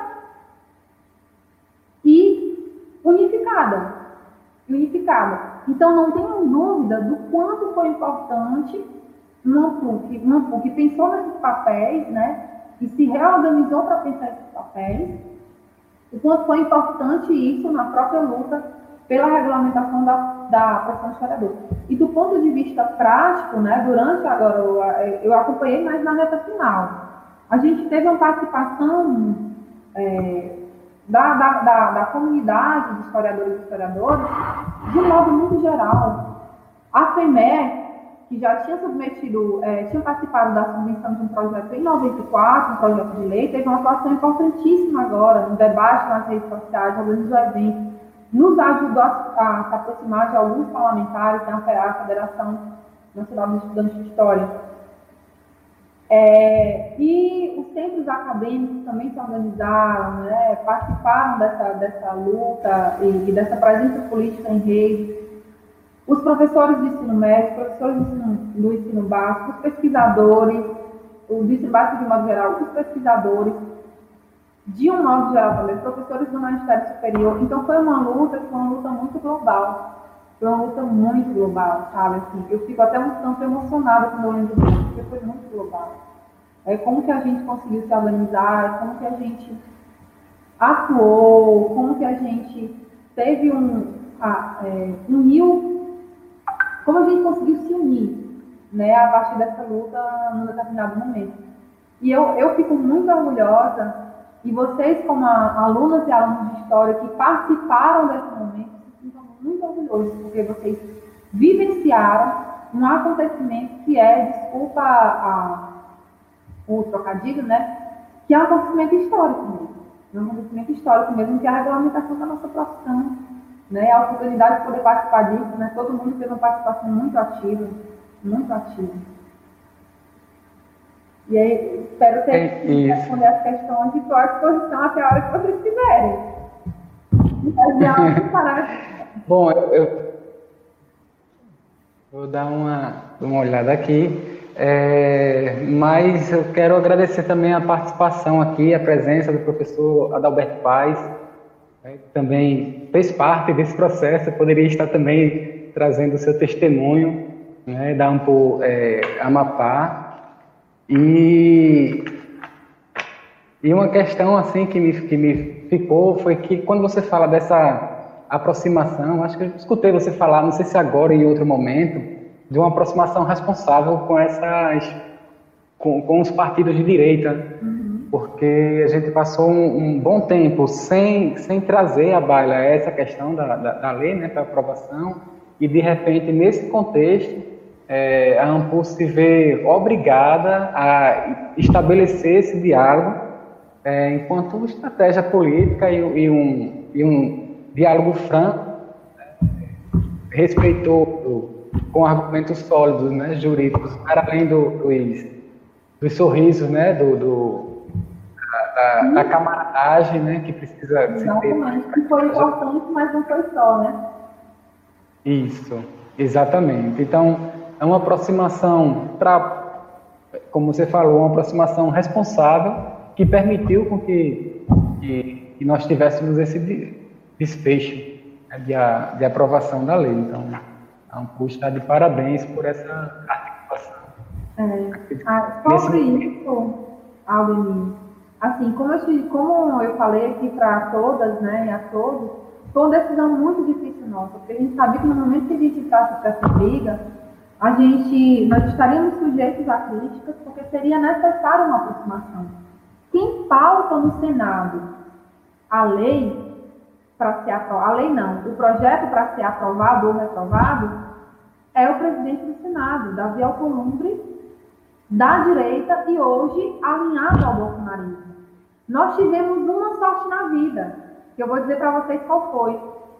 Senador Randolfo Rodrigues, quando ele, quando a gente conversou, ele disse assim, não, existe um alinhamento de forças, é possível aprovar, eu vou pedir para pautar, ele ainda tinha uma boa relação com o Davi Alcolumbre aqui no Amapá. Então, ele pediu para que fosse pautado a pedido da ANPU, porque já estava há cinco anos né, o projeto parado sem que fosse entrado em pauta. Então, ele conversou com o Paim, pediu para que fosse pautado, e ele ainda tinha alguma relação de proximidade com o Davi aqui. Eles hoje estão brigados Obrigado, obrigado, muito obrigado. Então, existia aí um alinhamento de forças, né? Então, em outro momento, seria complicado a gente pedir para que o senador Randolfo pedisse a Gabriel Colombo para que incluísse o projeto na pauta. É, então, a gente teve um pouco essa sorte, foi por pouco, viu? Pouco tempo depois eles brigaram. É, em função de questões políticas mesmo, porque no final das contas é, é um negócio mais denso. Mas existia uma aproximação do Gabriel Colombo muito mais forte com o bolsonarismo, e aí ficou meio que impossível né, do senador, como líder da oposição, continuar a manter algum tipo de relação. Mas, naquele momento, foi importante para a gente isso. E nós tivemos sim que dialogar com muita gente da direita. E isso foi muito cansativo, porque eu não sei o quanto vocês acompanharam, né, as alunas e alunos, mas o veto entrou em pauta quatro vezes e saiu para ser derrubado ou não. Então, vocês imaginem o seguinte: mais ou menos uns três dias antes acontecia a reunião de líderes e eles decidiam: vamos pautar o veto da história. Vamos pautar esse tal, esse tal veto que está trancando pauta, que eles chamam lá essa, essa usam esse termo. E aí a gente ficava igual a louco, ligando para todas as lideranças de novo, é, retomando todo o trabalho, principalmente as lideranças de direita, lembrando do compromisso que eles tinham firmado, de fechar a bancada, alguns que ainda não tinham fechado, de pedir para fechar a bancada. Então, às vezes, a gente entrava madrugada, quando o tempo que eles tinham era só madrugada. Então, quatro vezes a gente entrou e saiu de pauta. O veto e aí, quando foi numa reunião de liderança, que eu estava assistindo, porque o senador Randolfo, quando soube que eles iam discutir essa questão, pediu para que eu fosse para lá, para o escritório deles, para tentar fazer alguma pressão, né? Para dizer, olha, a gente tem aqui um representante da ANPU, a gente não pode deixar de passar esse veto, porque eram 38 vetos, eram 28 vetos. O nosso era o número 10. Então, do 28 até o 10, escala decrescente, foi pautado. E o restante não foi pautado. Se vocês observarem, deixa eu ver aqui, foi cortado exatamente no veto 10, que era o nosso veto. Então, do veto 9 ao veto 1 não foi pautado. Foi proposital, foi construído, foi briga nessa reunião de liderança, foi briga. E teve briga, mas a gente teve a sorte do próprio Davi Alcolumbre dizer assim, não, amanhã a gente vai pautar os vetos e vai até o veto 10, o veto 10 vai entrar. Ah, mas é um veto não sei o que, vai entrar. E ali naquela reunião mesmo, eles já discutiram a oportunidade de do nosso veto ser derrubado por unanimidade dentro de um acordão. Então foi feito um acordão. Né? Alguns líderes da oposição precisaram abrir mão de alguns vetos que eles consideravam importantes para que o nosso veto fosse aprovado. Então, eu assisti a tudo isso, nervosa, ansiosa e com certo asco também. Porque aí eu vi como que funciona o negócio. Né? Eu estou falando aqui, está gravado, mas também não estou falando nenhum, nenhuma coisa absurda que as pessoas sabem, né? Que existem essas relações. Mas assim, foi até o final, isso foi é, bastante. É, a gente lutou bastante. Então, ligava para a professora Márcia, colocava ela no telefone, é, ligava para Adalberto, ligava para as pessoas da direção. A professora Márcia é a presidenta da ANPU Nacional. Exatamente, professora Márcia Mota, né, que eu considero que ela foi muito ousada e muito corajosa, porque ela quis, foi ela quem quis que esse, que esse, que essa, esse projeto entrasse na pauta do Senado novamente e levou isso para a reunião. Ela quis, né, foi a ação dela. E nós, como conselho, deliberamos. E ela foi muito corajosa de querer enfrentar isso nesse contexto. Então, assim, teve diálogo e teve negociação até o final. Até o final. Ah. Lara, tem, tem uma pergunta aqui do professor Zé Carlos. É, eu resgatar ela aqui. O Zé Carlos, ele pergunta, professor nosso, do nosso colegiado, ele pergunta quais foram os pontos essenciais retirados da proposta do senador Paulo Paim para essa nova propositura. Tá, eu vou tentar aqui abrir o quadro comparativo, tá. eu tenho um quadro comparativo. Tá, enquanto você está tá abrindo, a Catarina Muniz, ela, ela fez um comentário interessante aqui sobre a questão política, ela disse é, dessa aproximação responsável, que, é que a gente está chamando, ela fala, é política, mas boa política, é aquela que, em que, apesar da discordância, das posições diferentes, há possibilidade de diálogo em prol do interesse público. É, eu sei que as, essas participações elas aparecem aqui no, no, na tela, mas como vai ser é, está sendo também transmitido via rádio web e a gente não tem a imagem lá, é, a gente deixa aqui registrado. Professora Alice, também agradecer a presença aqui, professora do nosso colegiado, parabenizando aqui. Legal. Olha, eu não consegui, não estou conseguindo abrir o quadro, viu? Ele está me. É, tá. eu estou tentando abrir esse quadro bem, mas eu lembro de algumas questões. É, tá. pra, deixa eu só ler. Fazendo um comentário sobre o, o, comentário da sua. Porque a gente fez um quadro, né, comparando a, a, o substitutivo com a Câmara, com, da Câmara com a, a lei original. É, mas, assim, é, fazendo um comentário é, em cima do comentário da aluna, o meu lema sempre foi esse. Uma aproximação responsável, como o Aldemir, o Aldemir falou, né? Uma aproximação responsável, mantendo uma distância que eu chamo de distância reflexiva. Então, era isso. Aproximação responsável, mantendo uma distância reflexiva. Aqui no Amapá, eu já estou acostumada a trabalhar com alguns parlamentares, conseguindo emenda para a universidade, porque com os cortes que nós tivemos aqui na universidade, né, nossa universidade é uma universidade muito carente, nós precisamos recorrer à emenda de parlamentares. Então, agora a gente ganhou uma emenda muito boa de um deputado, outra de um senador, para assistência estudantil. Então, eu, então, é um diálogo que, de certa forma, eu não tenho problema de fazer, contanto que eu mantenha sempre essa distância reflexiva, né? essa imparcialidade. A questão do, ó, do quadro, eu vou enviar para o Albini, vou ficar devendo, não consegui abrir. Mas a mudança mais importante foi o acréscimo do, é, no artigo 3, inciso 5, que é exatamente profissionais que foram formados em outras áreas, com 5 anos de, de experiência, poderem também ser habilitados como profissionais da área de história, né, como historiadores, não profissionais da área de história, né, poderem ser reconhecidos e ter o direito de atuar, é, o direito legal de atuar como historiadores. Essa foi a principal diferença.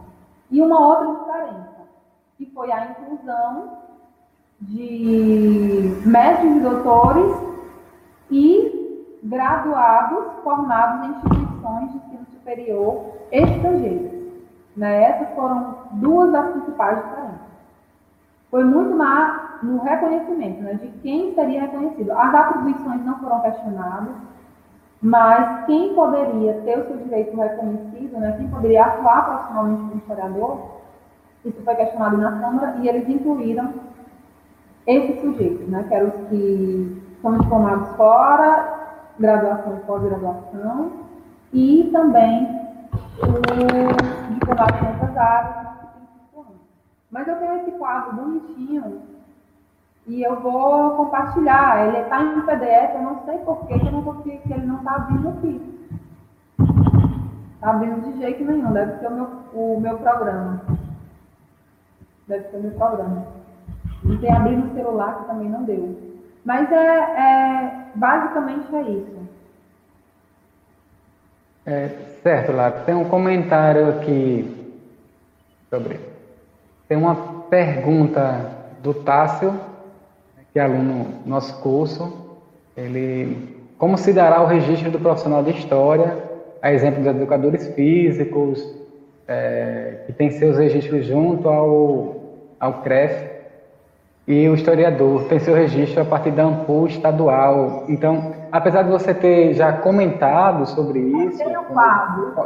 Achou? Uma, apesar de você ter comentado sobre isso quando falou sobre a questão do conselho, é, o, o Tássio ele traz um elemento novo aqui que pode causar alguma confusão, acho que merece um esclarecimento, que é o papel da AMPU nessa regulamentação, tá? Porque pode soar como AMPU, como conselho, enfim, é uma associação. Se você puder falar sobre isso.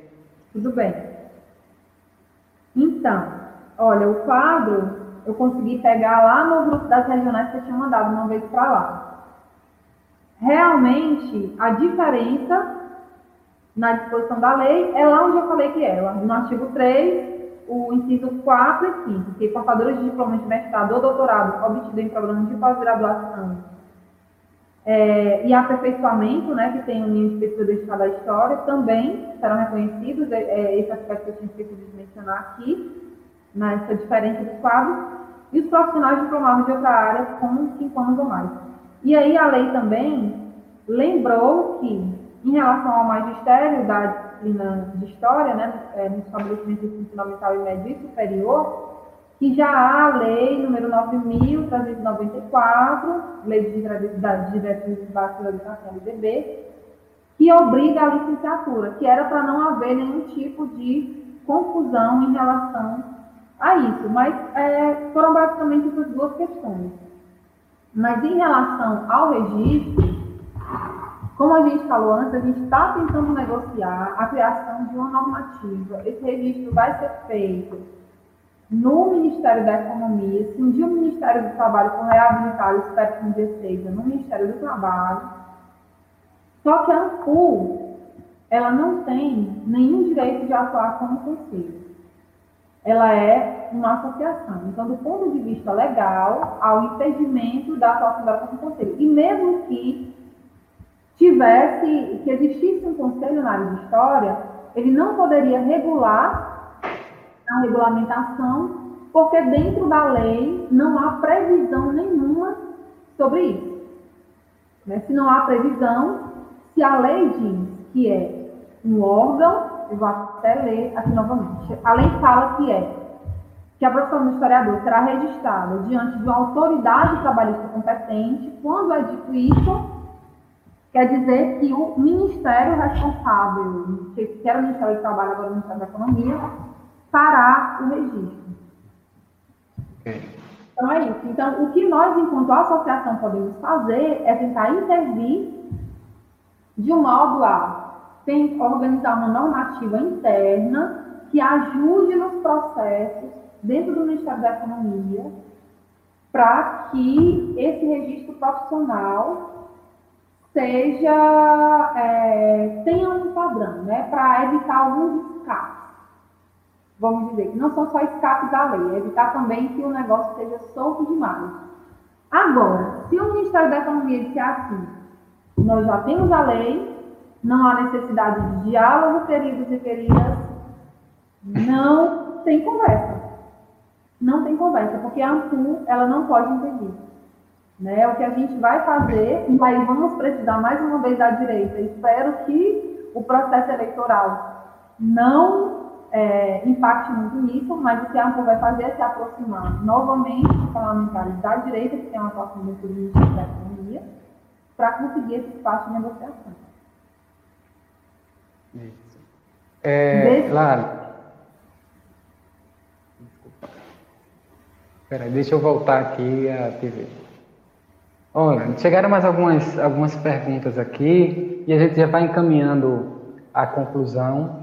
É, por quê? É, esses eventos online, a gente tem, tem um público diverso e, enfim, tem vivenciado isso na, na graduação, que a gente que a, retornamos a um semestre num, num formato especial, aprovado pelo Conselho Universitário, e a, a questão do acesso dos alunos à, à internet, consumo de dados, enfim, diversas situações. Então, a gente, para esse evento, a gente pensou em uma hora e meia, um pouco mais do que isso, em virtude dessa precariedade assim, de, de acesso, da diversidade né, de situações que a gente encontra nos nossos alunos.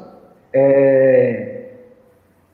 Bom, algo que eu esqueci aqui de, de dizer sobre, sobre a Lara, que a Lara é, atua no campo da, da história social do trabalho e reflete sobre essas relações de trabalho já há algum tempo e, e nesse caso tem vivenciado assim, de perto.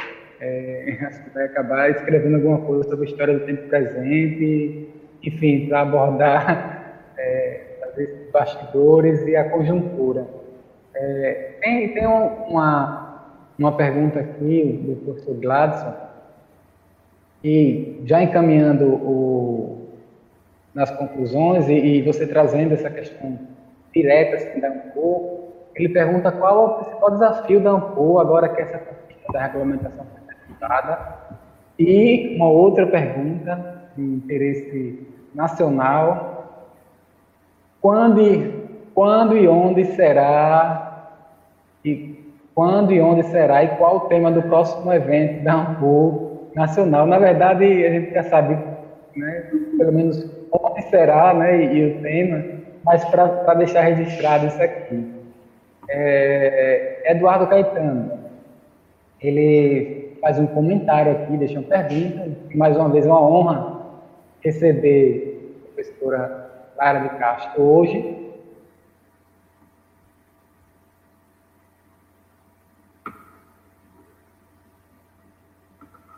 Que parou aqui do professor mas eu recebi a questão aqui, está na minha tela. Tá? Então eu vou. Tá, ótimo. Tá, tá. Ótimo. Então, deixa, deixa eu concluir a leitura só para aquela questão da rádio, não é? Que tem uma, essa situação. É, Mesmo com a revogação do veto, como você avalia a nossa luta futuramente, levando em consideração que ano que vem a educação terá um corte de um bilhão de reais e isso certamente vai afetar tantas universidades, cursos e também a profissão do professor de história?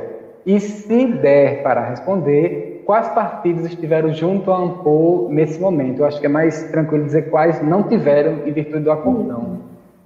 Zé Carlos, para finalizar, ele faz uma.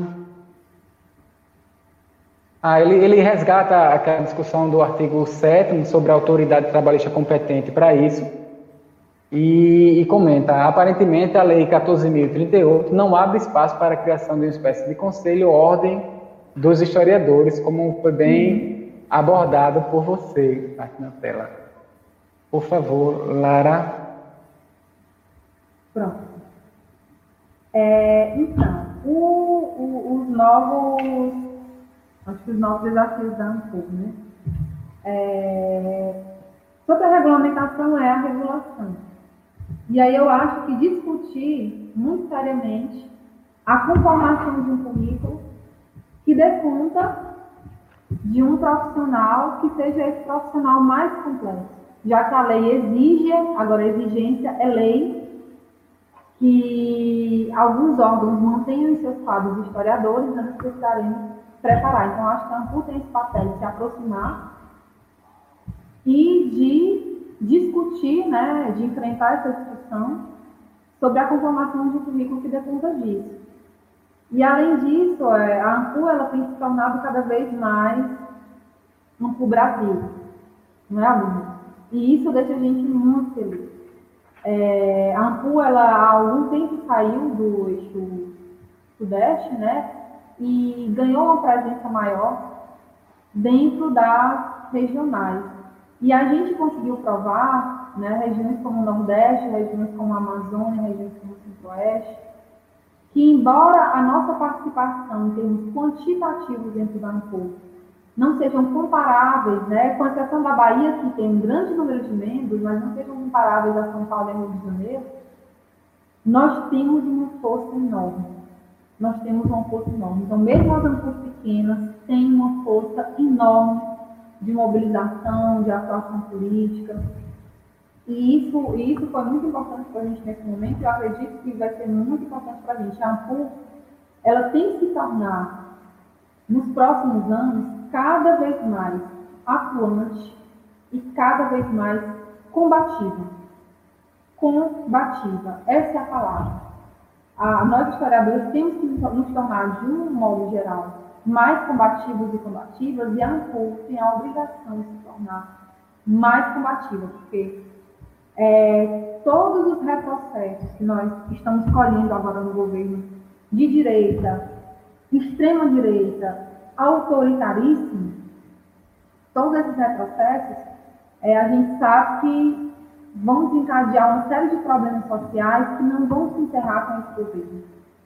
Né? Então, existe uma memória política que pode se tornar, o nosso grande medo é que se torne é, algo mais estrutural ainda, né, do, do, do que já é, algo, eu diria, sistemático, né? porque já é proposital, esse autoritarismo já é proposital, nosso medo é se torne sistemático, ele se entranhe de vez. Então, é, em função dessa memória de atuação política de extrema-direita, a ANPU, enquanto entidade, todos os seus membros, todas as historiadoras e historiadores, tem sim que ter um compromisso de ter uma militância política, de ter uma atuação, de serem combativos e. Então, assim, eu, enquanto professora, eu costumo dizer, sabe, Ademir, que eu não sou professora de gabinete, apesar de ter um grande apreço pela minha pesquisa e apesar de produzir meu lápis lá, né, sempre que eu posso, apesar de ser mãe, ser presidente, ser coordenador de curso, é, a gente tem essa obrigação de estar produzindo, né, a academia existe, mas eu não me reconheço enquanto uma professora de gabinete e nem uma militante de palanque, porque eu acho que o nosso papel hoje não é só refletir, ele é agir, ele é intervir. A gente tem que intervir. A gente tem que intervir em espaços de gestão dentro das nossas universidades, né? porque nós temos um poder, olha, gente, os historiadores e as historiadoras têm um poder, têm um poder, vocês não têm noção vocês, alunos e alunos, já estão aprendendo e aprendam. Né? A gente lida com fato, a gente lida com acontecimento, a gente lida com o passado, a gente lida com a construção de uma memória. Então, nós temos um poder, nós temos uma arma E essa arma ela tem que ser usada como instrumento político dentro do presente também. Então, a minha defesa é que nós nos tornamos atuantes nas dimensões micro e nas dimensões macro. Nas dimensões micro, dentro das universidades, Aqui, Aldemir, nós traçamos um plano de ocupação de espaços institucionais. Eu estou dizendo isso para vocês e não me envergonhe, na verdade, eu me orgulho, diante da, da, da, tentativa de, de inserção de uma rede de poderes aqui na universidade altamente opressor, a gente resolveu se inserir e se inserir não só para refletir, não só para debater, mas para atuar.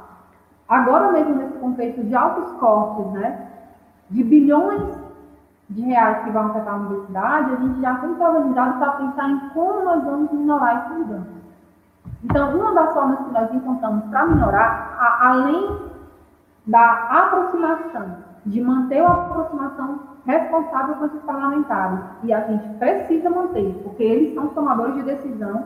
Eu aprendi isso lendo, mas eu aprendi isso agora na prática. Não há como a gente é, se desprender dessa atuação política porque a gente precisa, é, a gente precisa deles, eles tomam as decisões. E eles, mas eles tomam as decisões também. Eu aprendi também na prática, muito com base na nossa pressão e na nossa força de atuação. A gente demonstrou, a AMPO demonstrou que o povo, né, que os historiadores e as historiadoras têm força, têm presença política, de atuação e de mudança de conhecimento. A gente sabe guerrear. A gente sabe estar numa trincheira.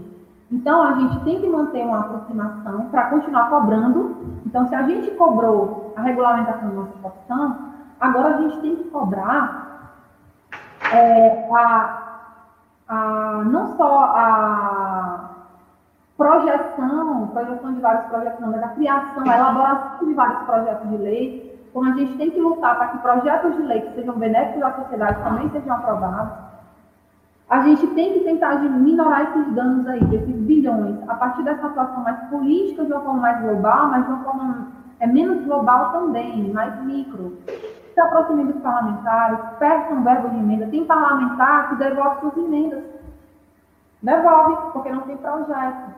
Então, pensem em projetos, captem recursos. É, o, a, a gente tem sempre que brigar e mostrar que, apesar da gente estar lutando, a obrigação não é nossa.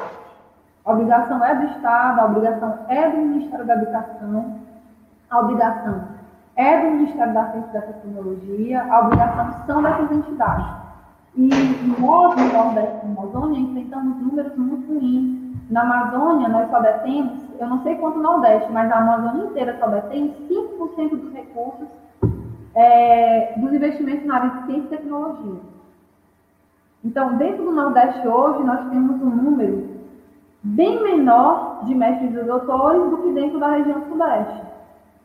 Né? Por exemplo, nós temos algumas comparações. Então, nós temos que atuar no sentido de reclamar e ser propositivo para efetuar algumas mudanças. Né? Então, a gente tem que tentar intervir nessas estruturas que foram criadas. Por que, que a Amazônia recebe um repasse insuficiente? Por que, que o Nordeste, com tantos programas de pós-graduação, recebe um repasse menor do que o Sudeste. Por que, que alguns estados, né, ao invés do estado entender que ali é, não tem o mestrado e não tem o doutorado por baixo investimento, por que, que esse estado não investe para que haja esse mestrado e esse doutorado e depois cobra? Então, a gente tem que começar a questionar e propor esses investimentos aí na área de educação que foram cortados. Então, tem essa luta mais global, que a gente vai ter que enfrentar de uma forma muito unida, no sentido de cobrar, tentar propor, atuar, está realmente no calcanhar é, delas e deles, né, dentro da Câmara, dentro do Senado, e sem essa atuação mais micro, dentro do próprio espaço institucional da universidade. Né? A gente sabe que a assistência estudantil nesse momento de pandemia é fundamental. Eu tenho alunos que não têm a menor condições de enfrentar o ensino remoto num contexto de enfrentar o ensino no contexto de ensino remoto, porque não tem um tablet, não tem internet de qualidade. E aí a gente tem que dar garantia a eles, né? A gente tem que lutar para dar garantia a eles, dizendo assim, ó, oh, reitor, remaneje de tal e tal fundo e jogue para a reitoria que cuida dos assuntos estudantis. E, e, os alunos e as alunas também. Então, é, eu sei que eu já estou me alongando muito e eu vou encerrar.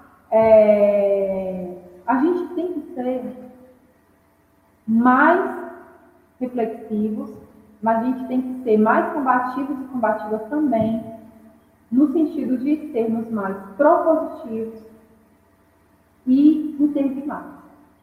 Propor e intervir, propor intervir, para tentar mudar realmente alguma coisa. É, Como tem Lara, assim, que né, a gente já viu que quando se juntam é, alunos, professores, da comunidade acadêmica como geral, a gente tem muito mais coisa. Isso, Lara, que suas palavras elas contagiem todos que estão aqui presentes nesse, nessa conferência. E a mensagem que fica é em relação à boa política e a necessidade que o momento exige de fazer essas aproximações responsáveis com a distância reflexiva, né, como você bem colocou. É momento de ser combatente, é momento de intervir, né, e estrategicamente ocupando os espaços institucionais, inclusive. Né? É, também fico muito feliz, esse evento ele, ele acaba sendo a concretização dessa parceria dos alunos com os professores né, é, para sua realização e muito empenho assim dos alunos envolvidos do centro acadêmico de levar essa discussão para seus colegas é, discentes, mas também para a comunidade de uma forma geral. A gente teve aqui como Eduardo falou no início do, da, da, abertura da conferência, a gente teve uma, uma procura dos nossos alunos, né, dos alunos do, dos cursos da UNEAL. A UNEAL tem dois cursos de História, um no campus 1, que é em Arapiraca, e outro no campus 3, Palmeiras dos Índios. E, mas a gente teve também a procura de outros alunos da instituição, de outros cursos e de outros lugares. Então, acabou que a iniciativa é, de informar e formar é, nossos alunos, como um evento, acabou atraindo outras pessoas e sua fala ela certamente vai reverberar por outros espaços. Eu, eu esqueci só de uma questão, mas como é uma questão bem pontual, eu sei que a gente já avançou Fique à vontade. Né, o, o, o, encontro ele vai ser no Rio de Janeiro, a gente ainda não sabe se será remoto ou presencial, tudo vai depender da existência de uma vacina, porque é preciso garantir segurança né, a todos os participantes. E o tema vai ser História, Verdade e Tecnologia. História, Verdade e Tecnologia, né? Um tema aí extremamente atual para a gente. Tá. Ô, Lara, é, eu acho que no, no, último evento ficou deliberado que seria no Ceará. Isso. Foi isso Mas que era a vice-presidência, o título. Para o Rio de Janeiro, mudou para o Rio de Janeiro em função do contexto da pandemia e de uma estrutura que no momento o Ceará não poderia oferecer, né? que seria mais é. fácil conseguir dentro do estado do Rio de Janeiro. Né? Entendido. É, Lara, é, a gente agradece imensamente a sua participação, uma contribuição enorme. É, a gente começou esse evento com o pé direito, sabe? Sua conferência foi muito assertiva, assim, a decisão do grupo né, que está organizando o evento. É uma belíssima fala com vários, várias questões e, e que deixa já uma vontade de fazer outros convites para a sua participação e nós estreitarmos esse, esse diálogo né, do norte com o nordeste e justamente para tomar um pouco desse fôlego. Amazônia e Nordeste têm uma relação aí de proximidade imensa, né? Desde o século, desde o período colonial, passando pelo imperial. A gente tem que reforçar esse laços. Eu agradeço muito a todos vocês, as alunas, aos alunos, aos professores que acompanharam. Me sinto mais uma vez muito honrada. Falei muito, né? Acho que nós conversamos muito, ficamos às duas horas quase seria a, a, o tempo limite. Espero não ter cansado todo mundo para os próximos dias de evento. Deixo aqui o convite já, mesmo sem estar na organização, que vocês acompanhem esse evento, né? parabenizo muito pela iniciativa, organizar um evento mais, no, no atual contexto, na atual conjuntura, não é fácil, né? Precisa mobilizar uma série de ferramentas, né, que nós não estávamos acostumados antes. É, é, é, um outro modo, né, é um outro modo. Então, parabenizo muito, né, fico muito feliz pelo convite, me senti muito prestigiada por isso. Então, assim, me coloco à disposição. Agradecemos, Léo. Agradecemos. Agradecemos também a, a todos e todas que participaram aqui desse, dessa conferência de abertura, prestigiando o evento. Estão todos, todos e todas convidados convidadas a participar do restante da semana. Tem uma programação bem interessante e desejo uma boa noite a todos e todas. Lara, grande abraço. Muito obrigado.